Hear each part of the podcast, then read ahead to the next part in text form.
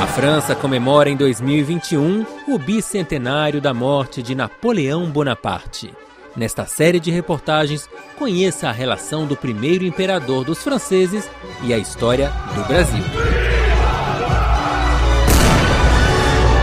No capítulo de hoje, bonapartistas na corte do Rio de Janeiro. A partir de 1815, com a queda de Napoleão Bonaparte e o Congresso de Viena, ao restabelecimento das relações diplomáticas entre a França e Portugal. Apesar do fim da ameaça bonapartista, Dom João, que estava no Rio de Janeiro desde 1808, decide manter a corte portuguesa no Brasil, que é elevado a Reino Unido, a Portugal e Algarves. O restabelecimento das relações amistosas propiciou a imigração de muitos franceses, comerciantes, militares, artistas, muitos deles bonapartistas.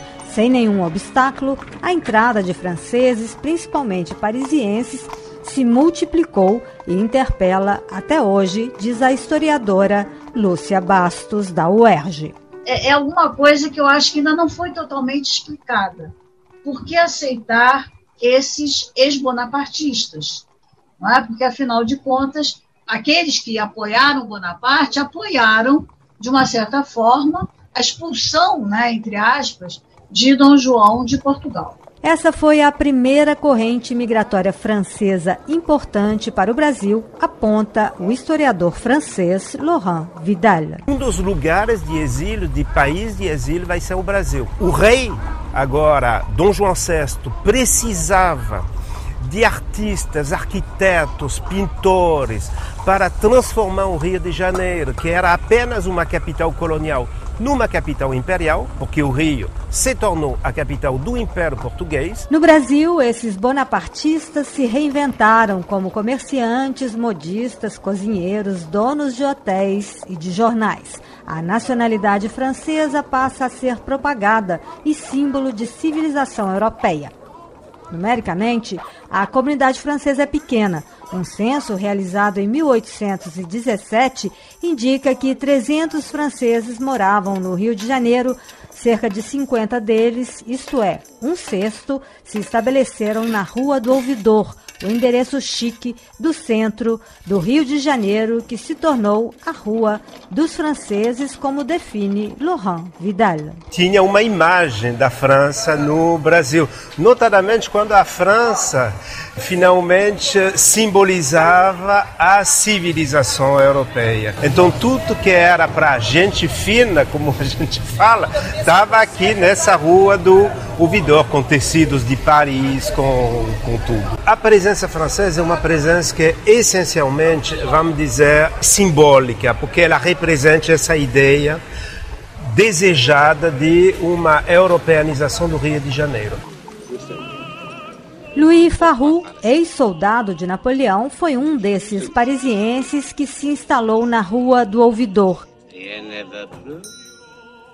Ele chegou no Rio em 1816, aos 26 anos, e criou, no Largo do Passo, à beira-mar e ao lado do Palácio Imperial, o grande Hotel Farrou, o primeiro hotel de luxo para viajantes da cidade e do Brasil, que ficou famoso por sua cozinha francesa. Essa história foi retraçada por Nicolas Sodré, tetaraneto de Louis Farrou, no livro Napoleão, o Brasil, publicado em 2019. Não, elle ne finit pas très bien. Mon ancêtre. Foi uma aventura que acaba mal. Meu tataravô adorava o luxo, fez muitos gastos, mas não tinha capital. Sua situação era frágil. Et puis il avait un gendre, le mari de sa fille. Devido a uma disputa, seu genro, meu trisavô, que o ajudava a administrar o hotel, abriu seu próprio estabelecimento e entraram em concorrência. A partir de 1851 veio a epidemia de febre amarela. Foi terrível para os hotéis, um pouco como vivemos hoje com o coronavírus. Et, et ça a été terrible pour les hôteliers.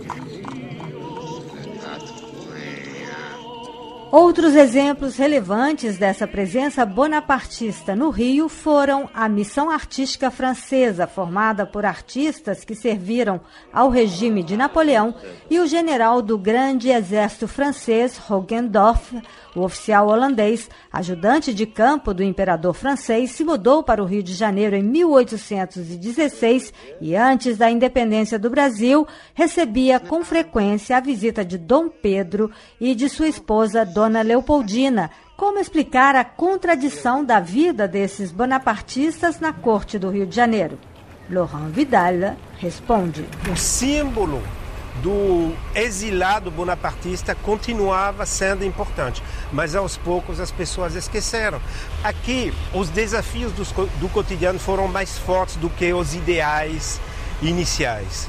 É, partiram com ideias e se instalaram tentando aproveitar das potencialidades ofertas pelo país. Franceses bonapartistas também estiveram presentes na imprensa carioca e defenderam o imperador brasileiro Dom Pedro I após a independência do Brasil, segundo Isabel Lustosa, pesquisadora do Centro de Humanidades da Universidade Nova de Lisboa. Eles se voltam para o ideário anti-restauração, né? As ideias liberais anteriores à restauração, que eram republicanas, ou mesmo monarquistas constitucionais, que vai ser a vertente que vai prevalecer e que depois vai dar em Luiz Felipe, esses são favoráveis ao imperador justamente porque ele é um imperador constitucional. Os jornais franceses vão defender até o fim o primeiro imperador brasileiro. Dom Pedro era alvo de uma insatisfação e oposição crescentes por conta de seu autoritarismo e vinculação com Portugal, que acabam levando à sua abdicação em 1831. Você ouviu um episódio da série Napoleão e o Brasil Reportagem de Adriana Brandão e produção sonora de Pierre Zanuto.